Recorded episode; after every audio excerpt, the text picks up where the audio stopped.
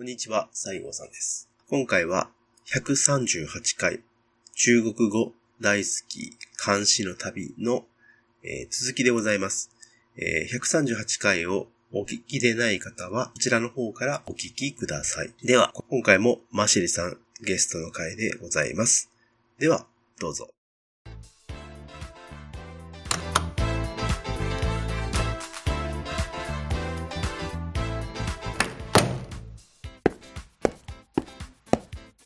対に負けられないポッドキャスト、アラフォー実体験グラフィティ。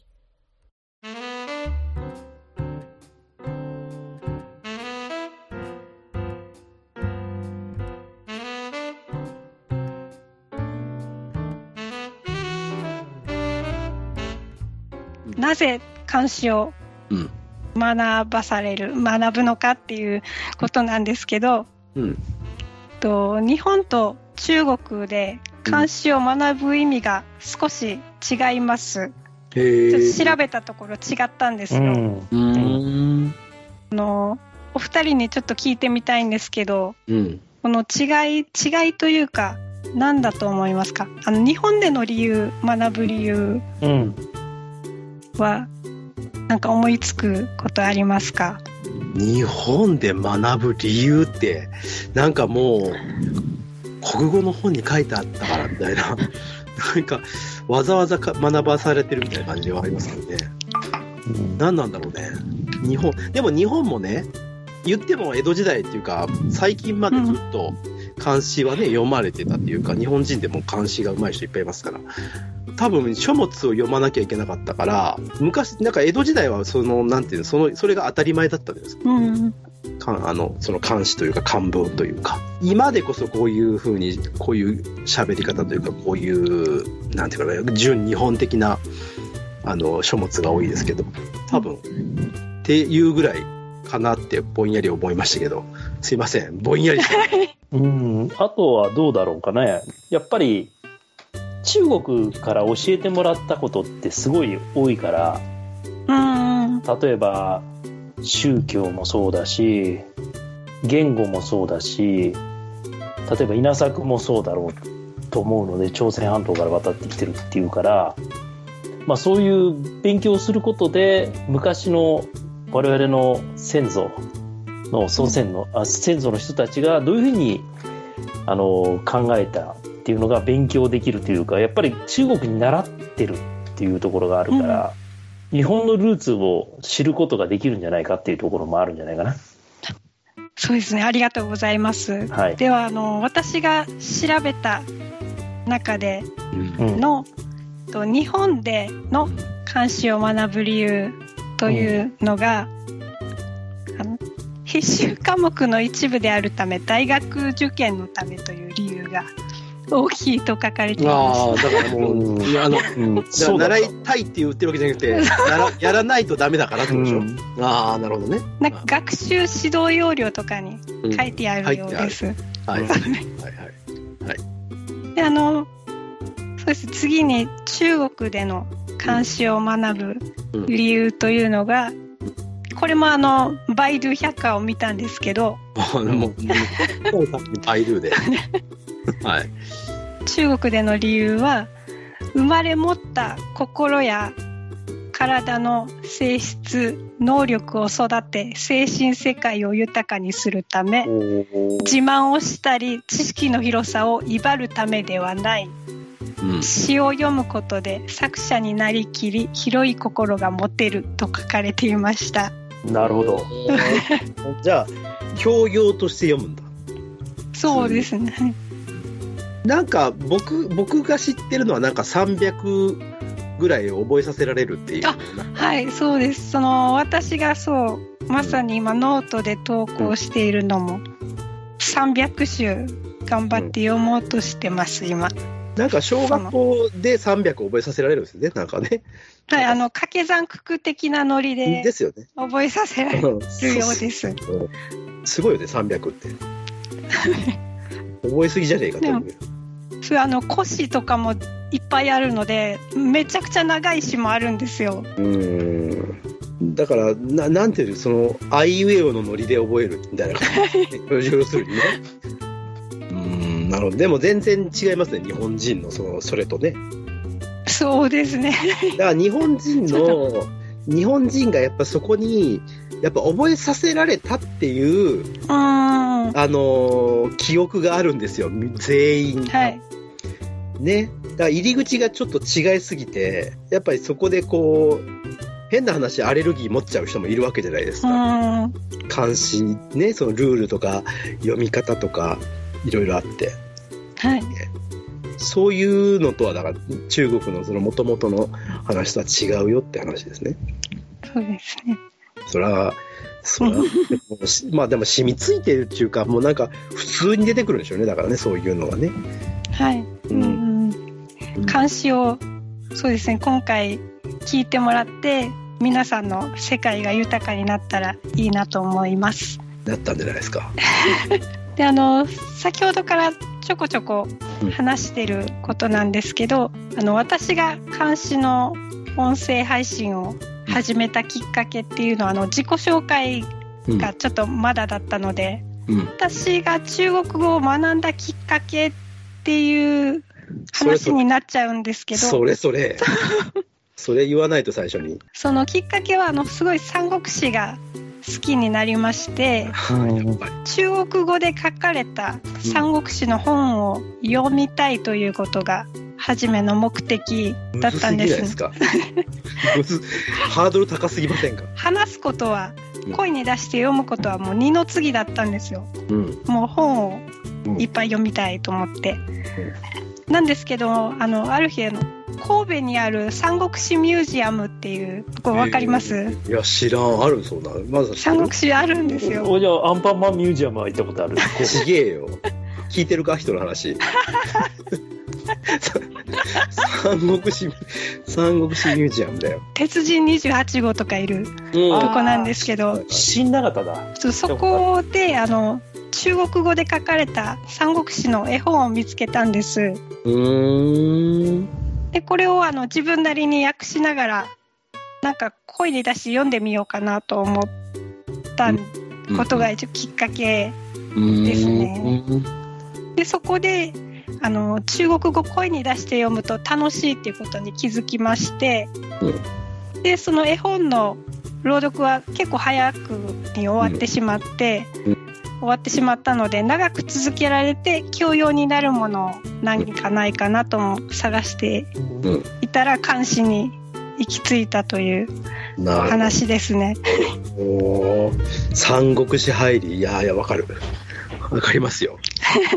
読みたいもん。そのなんか中、中国語で読みたい。全然違いますからね、中国語で読んだら。うーんあの、だえっと、諸葛亮とか全然諸葛亮って読まないでしょ、なんか、なん、ち、ち、ち、ち、中中華華りゃん。そうそう、中華りゃん。そう、そうそう。それ王将じゃないの？そう、俺も面白い。中中華りゃんじゃない、中華りゃん。でも中華りゃん。そうそうそう。全部、諸葛亮じゃないよね。え、諸葛亮じゃないみたいな。そうそうそう、そうそう、そうそう。以上で監視とは何かなぜ学ぶのか終了になります。ありがとうございます。ありがとうございまありがとうございます。いいね。新鮮ですね、これ。すねいいよね。いや、中国語。いや、本当にわからんすぎてちょっと恥ずいけど。幕を外した。ダンスしてるよ。When I am free ダンスしてるよ。すべてに意味があった。トゥトゥニューシングル。When I am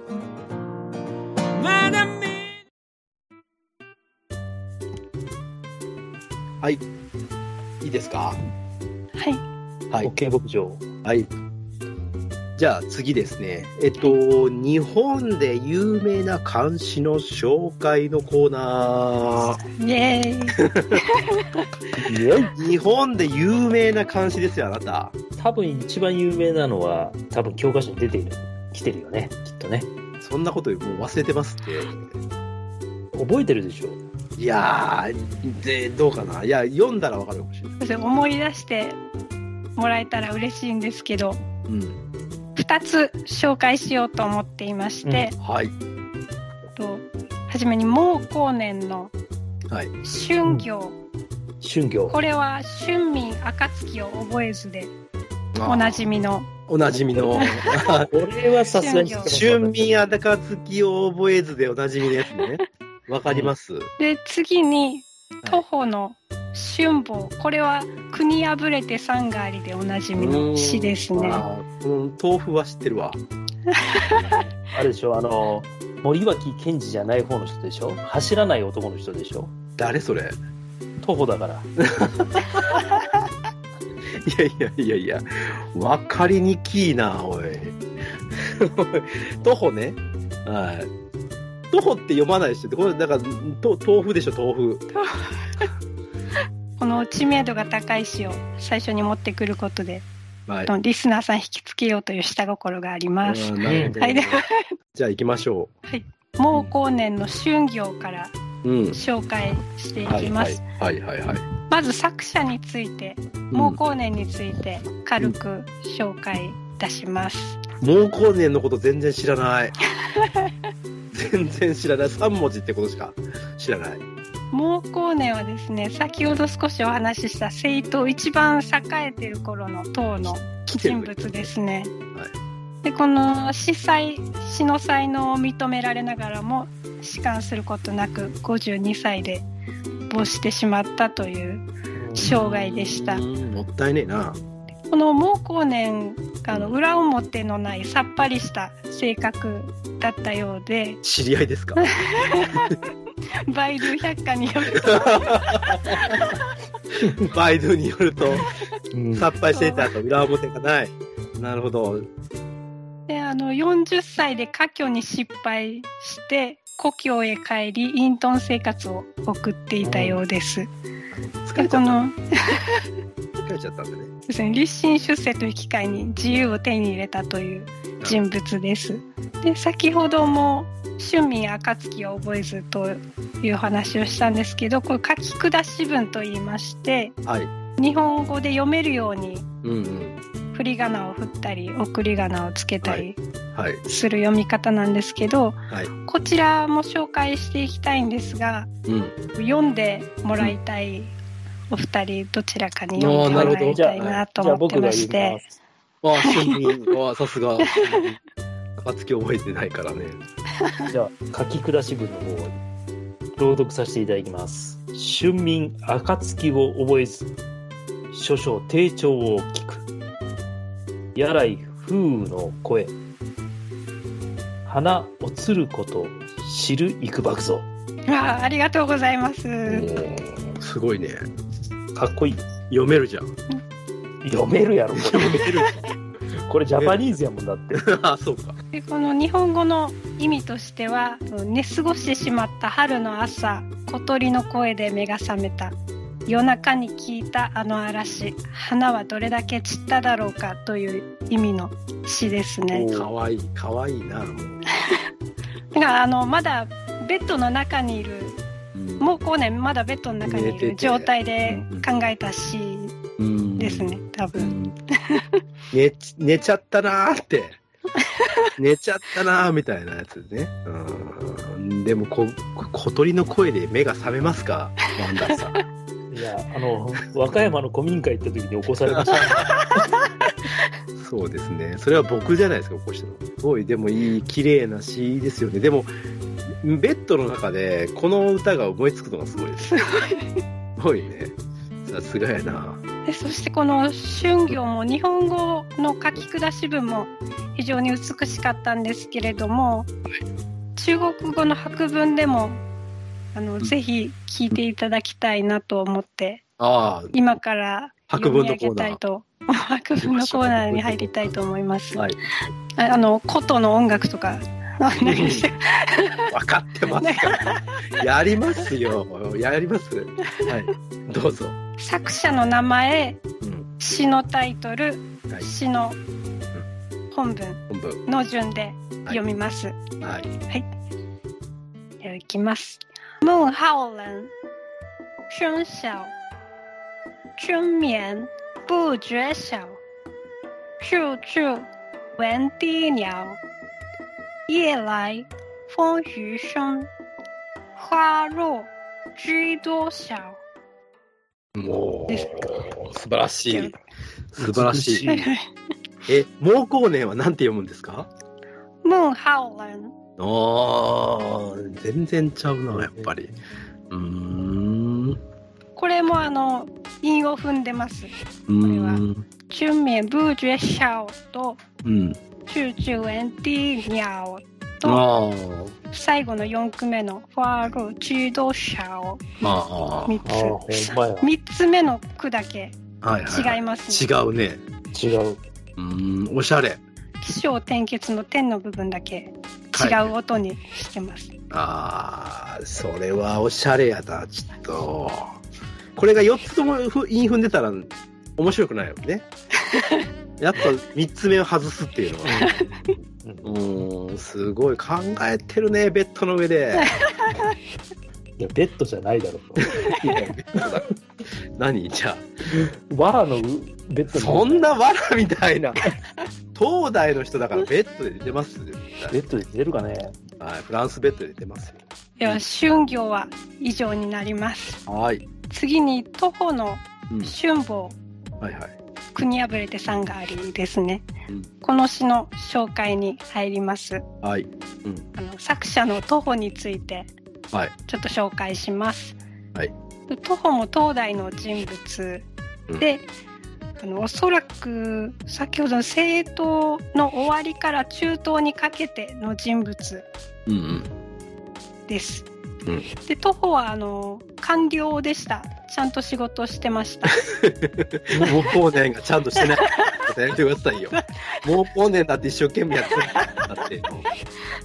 はい、あの庶民が幸せに暮らせる社会を目指して政治家になりました。あのなんですけどあの中東ってさっきも説明したんですけどあの安禄山の乱とかはいはいはいはい。そうですね戦乱うんや飢饉うん。などがあってその戦乱や飢饉に阻まれてうんこの政治家としての手腕を発揮することなく59歳で没してしまいます。ああ、なるほど。やっぱりあの貧困と飢餓に追われて家族と共に放浪に明け暮れた人生でした。や大変やな、うん官僚やのに。っぱりあの庶民の苦しみを詩に書いた社会派の詩人と言われてますね。でこちらの「国破れて三がありうん」の書き下し文も、うんあの読んでいただきたいですけどはいはいはい。じゃあ私が、お願いします。えー読みます。間違ってたら言ってくださいね、ちゃんと。もう一回やりますから。国破れて山があり、白春にして草毛ふかし、時に感じて花に涙を注ぎ、別れを恨んで鳥に心を驚かす。放火、三月に連なり、箇所、板金に当たる。白桃書けば、さらに短く、すべて真に絶えざらんと欲す。わあありがとうございます。大丈夫ですか？このはい。ありがとうございます。最初の「国破れて」っていう文字からうん。戦争に関係するのかなっていうことがちょっと想像できたと思うんですけど、そうこの詩の日本語のうん。意味としてはうん「国は破れてしまったが山河は元のままうん。長安城に春が来て草木はまた生い茂る」人の世の脆さを感じては花を見ただけでも涙がこぼれうん。家族との別れを嘆いては鳥の心にも心が乱される。戦ののろしは3月もやまず家族からの手紙は万のお金にも代え難い。嘆きつつ書く白髪はいよいよ短くもうすぐかんざしもさせなくなりそうだという意味ですね、あら、かわいそう。なんか最後、ハゲてもうてるやん。はい深いね。うん。ハゲてる。あのちなみに ちなみになんですけどあの私日本史あんまり詳しくないんですけどはい。松尾芭蕉うんうん。が平泉うんうんの。地で、うん同じくこの徒歩のうん。うん。春坊と同じような気持ちになったらしくて、この欧州藤原氏の乱のうんうん。頃ですね。うんで、この徒歩の詩を踏まえて、うん夏草やつわものどもが夢のの後後という俳句を読んだ読んだ。と言われています。なるほど。国破れて山がありはなかなかね、うん。なかなか読めない。あの、こちら、そうですね、春坊も中国語の白文をはいはい紹介それを待ってる。それを待ってる。ボリューム上げて。こちらもあの先ほどと同じようにあの作者の名前、タイトル、詩の本文はい。の順で読みたいと思います。はいでは行きます。杜甫，中望国破山河在，城春草木深。感许花溅泪，恨别鸟惊心。烽火连三月，家书敌万金。百斗扫棍短，横欲不胜簪。おー素素晴らしい。すごい。素晴らしい。ありがとうございます。すごい。これはもうマニアの人はすごいですよ。監視マニアの人はもう。いや、すごいいいですね。やっぱり。ありがとうございます。うーんすごいなんかでも、こう、悲しみがちょっとありますね、この、このシーン。あ伝わりました。よかったです。うん悲しみがある。大変やったんやろなっていう気がします、これ。これちょうどだからその戦乱の時だったんですね。はい、そうです。ねはい、ね。ことね。でもちゃんとこうやって、ね、千年以上、千年？うん、千年以上、うん。もう後になってもまだ残ってるっていうのはすごいことですね、この人。これはでもちょっと、あの、なんて言うんでしょう。ちょっとな、ちょっと長め、さっきの、あの、あ、そうですね。ね、ゴゴゴンゼックとは違うよね。五言五言立志。ですねあ。五言だけど、立志なんだ。ですね。はい。うんあなるほどね。あの、腰がもっと、これの2倍ぐらいあるやつもありまあ、す。長いね。長いやつはな、本当に長いやつは長いですよね。なんかね、あるあるなんか長いやつ。もうつ、なんか覚えるの無理だなと思います。すごいよね。でも、そんなんでもね、覚えなきゃいけない。知ってる、知ってるっていうか、ああの、ちゃんとこう、読み砕いたら、あこういう意味なんだなって。うん。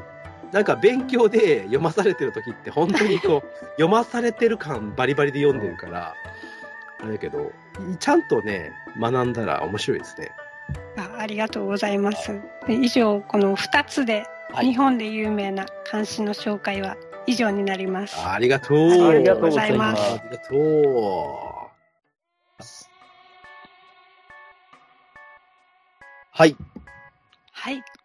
じゃあ、引き続き、はい。監視で、もう、こういうの監視の風呂に使ってますけれども。監視。3番目ですね。日本での知名度は低いが、個人的に紹介したい監視。はい。はい。そうですね。そうですね。2つありまして、2つある。先ほども国破れて三がりでおなじみの徒歩のうん。食草という詩。はいはい。食。は、食という字は、あの、三国志ファンの人はピンとくると思うんですけど、義語食の食ですね。義語食なんですよね。で、そう、そうは、あの、相談のそう。うん。三国志的に言うと、上昇の章と言った方がそうですね。わかりやすいか首相、なと思うんです首相の章です首ね。相の章です章ね。で、次に二つ目が、曹操。こちらも三国志関連になるんですが、曹操のはい短歌行という詩ですね。そうそこの二つの詩を紹介していきたいと思いますう。。いやー、いいですね。はい。今回139回目はここまでということでございます。えー、監視の世界どっぷりでございますけれども、まあ、三国志のお話と交えて、この後も楽しくお話をさせていただいております。ぜひ次回140回お楽しみに。それでは、また来週。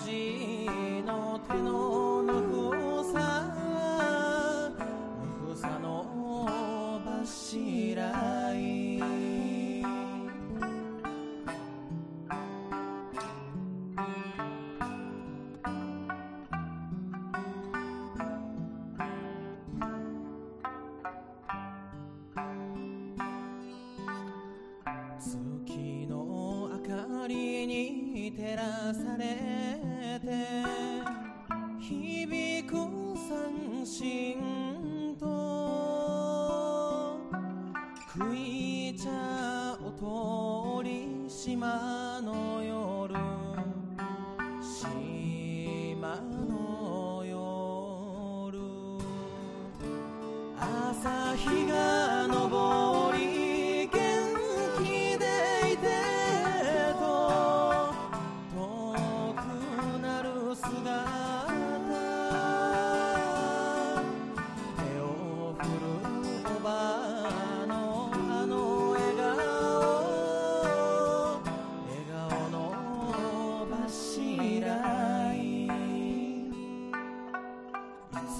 までも変わるなよ。